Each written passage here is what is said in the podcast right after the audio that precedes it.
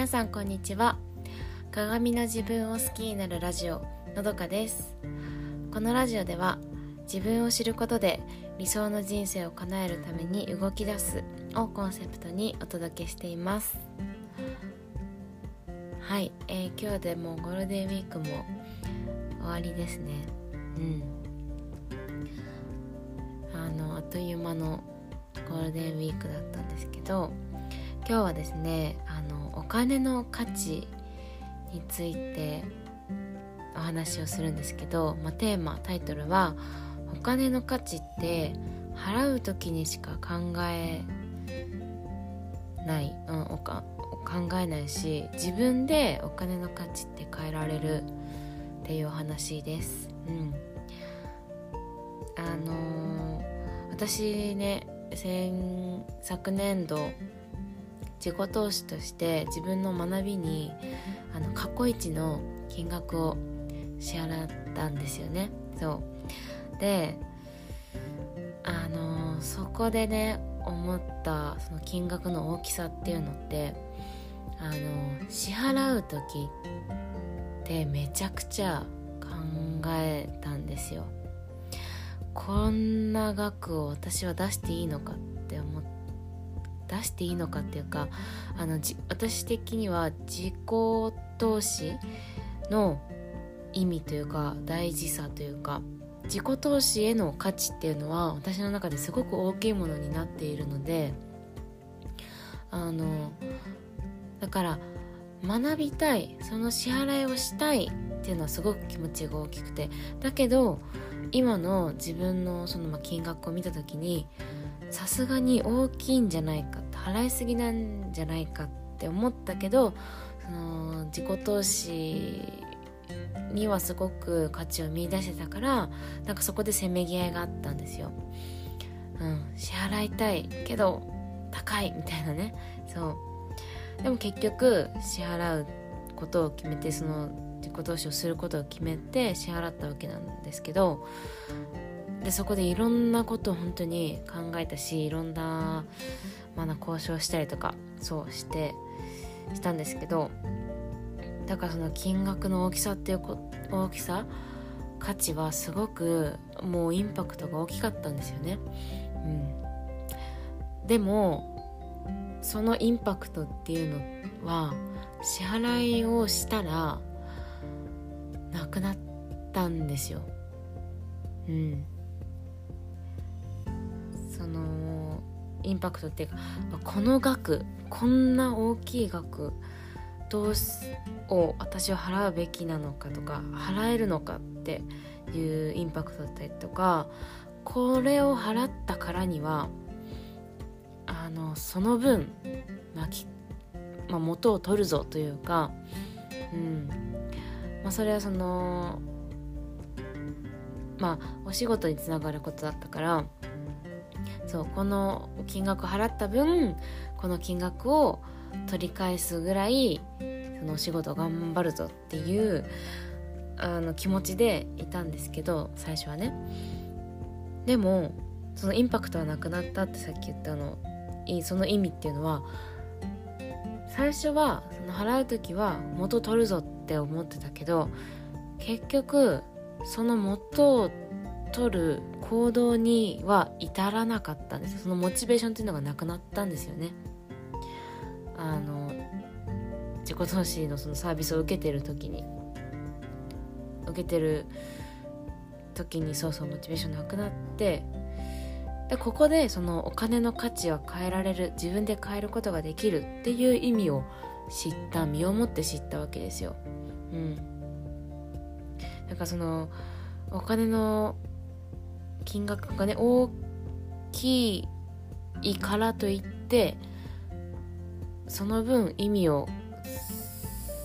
大きい分だけ得られるものとかその自分の中で意味を感じられるかって言ったらそうじゃなくて逆に金額が小さくても自分の中でその価値を大きく見出せてたら得られるものって得られるんですよね。うんからで私の場合どこでその価値が変わったかって言ったらそれは金額じゃなくて中身だったんですよ。そう。でもっと詳しく言うと今回の場合ねそのなんどういう中身だったかっていうとまず現段階今の私の現段階ではちょっと早すぎる内容だったんですよ。そう。っていうのとその教えてもらう人がよく知らない人だったんですよね。よく知らない人が担当者になってしまったっていうのがまあ正確な言い方にはなるんですけど。そう。あのまあその自己投資をのサービスを受けるにあたって、まあ、最初にその無料の相談会とかしてくれたのっていうのがまあその人って営業の人だったんですよね。うん。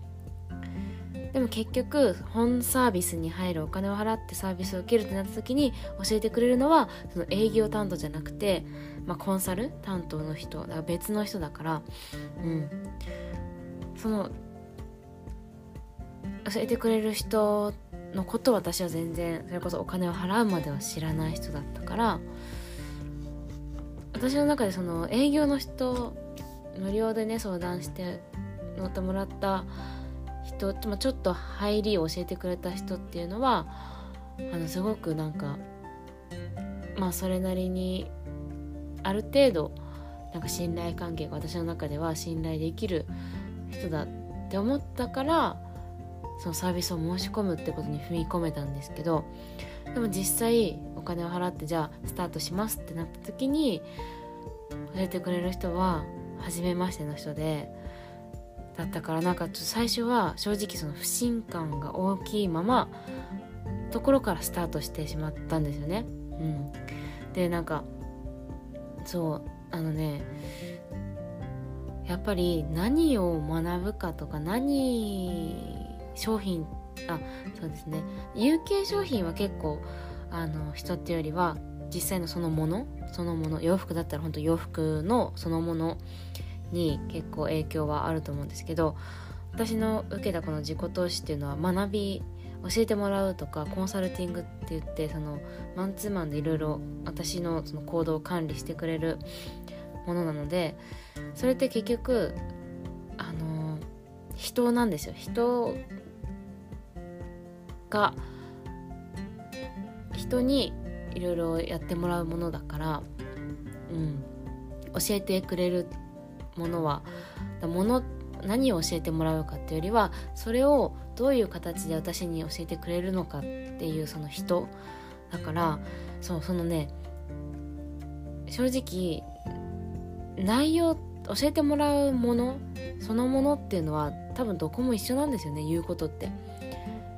違うものってそうその人なんですよ。うん、だからその人誰から教えてもらうのか誰からそのサービスを受けるのかっていうのがすごく大きいなってことを実感してそう。だからなんかあの例えばなんだろうな。うーん。まあだか塾とか想像してもらえたら簡単なのかなと思うんですけどイメージしやすいのかなと思うんですけどうん。なんか私はえっ、ー、とバレエをね習ってたんですよ。ダンス踊りのバレエを習ってたんですけどバレエで習う基礎とか、まあ、踊りって正直どこも多分一緒じゃないですか。基礎と言われるものって全部共通だし、うん、踊りの演目とかなんかそういうのって多分全部一緒なんだけど結局その教えてもらう先生によってなんかそのバレエが楽しいって思うのかあなんかつまらないって思うのかって結局教えてくれる先生によると思うんですよね。そう。だから言いたいことってそういうことなんですけどそう。だから私の場合は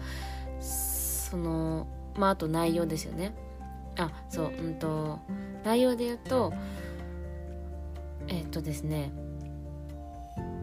何をやるのかっていうのが私の中ではっきりとちゃんと決まってないのにそのものを知ろうとしてしまった、えっと、もっと詳しく言うと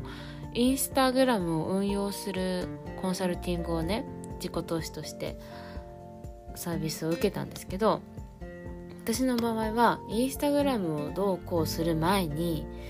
何をインスタグラムでやっていくかっていうことを多分自分の中ではっきりと確立する前にインスタグラムの運用をどうこうしようって思ったんですよ。うん、だからまずはインスタグラム運用をどうこうするより自分の中で核となるものを決めるってことが最初だったんだけどそこをすっ飛ばしてあの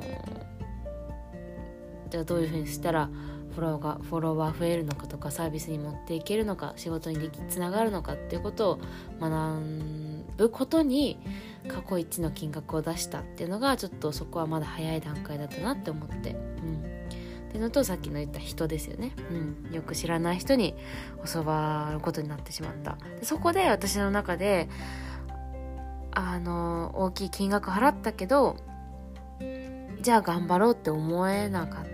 行動に移せなかったっていうのが価値がその金額に見合ってなかったというか自分の中であのうんなんかね価値を大きく感じることができなかったんだなということに気づきました。はい。なんかちょっと伝わっていたらいいんですけどちょっと難しいかなと思いながら自分の中でもちょっとあのまだ言語化がうまくできていなくてあの申し訳ないんですけどはい今日はこんな感じです。え今日もお聴きいただきありがとうございました。え皆さん明日からあのお仕事の方も多いと思うんですけどまたちょっと日常に戻る戻りますかね？世界も世の中もね。うん。またあの5月頑張っていきましょう。それでは今日もお聴きいただきありがとうございました。素敵な一日をお過ごしください。